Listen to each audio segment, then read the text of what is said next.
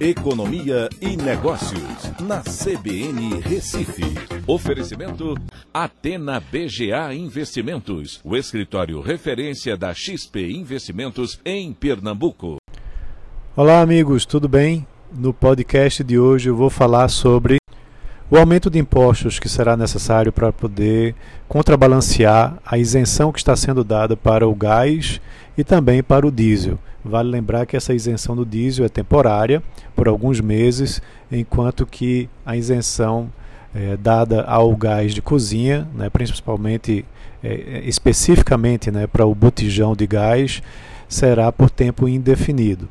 Essa isenção de impostos federais vai custar 3,67 bilhões né, neste ano. E nos próximos anos, especificamente para o gás, uh, um pouco abaixo de um bilhão de reais por ano. Então, o governo, para fazer isso, né, como é, segundo a lei de responsabilidade fiscal, não é possível você dar uma isenção, é, você abrir mão de receita sem mostrar de onde você está tirando essa receita, ou seja, onde que vai entrar a receita é, em outro lugar uh, o governo Bolsonaro vai elevar impostos de carros, da indústria química e também dos bancos, né, para poder fazer essa promover essa isenção do diesel e do gás.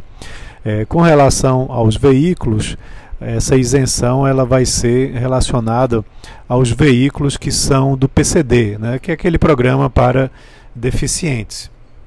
Na indústria química, né, vai ser feita a retirada de um regime especial da indústria química chamado REIC, né, com exceção é, para a, alguns produtos que são destinados a hospitais, clínicas e consultórios médicos, bem como campanhas de vacinação.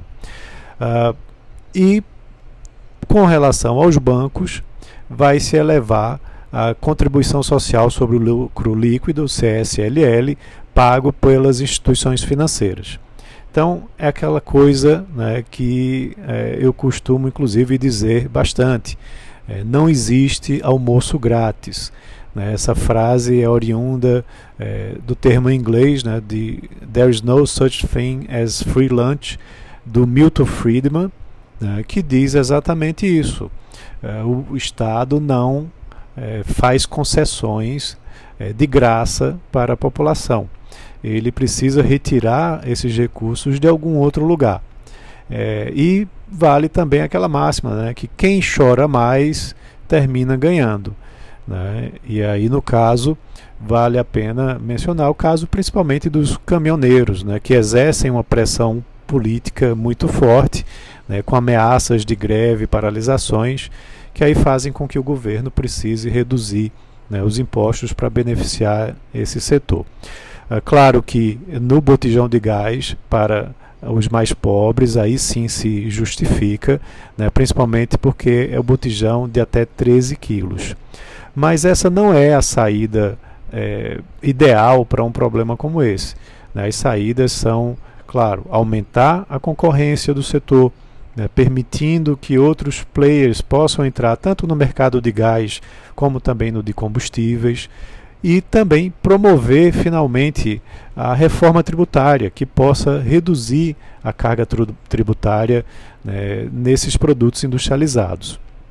Vale lembrar que essas medidas é, ainda serão confirmadas pelo Congresso e aí ainda há um risco sério né, do governo retirar esses impostos e o Congresso é, não acatar a medida provisória né, que vai tratar dessa mudança na tributação né, para esses setores que eu já mencionei.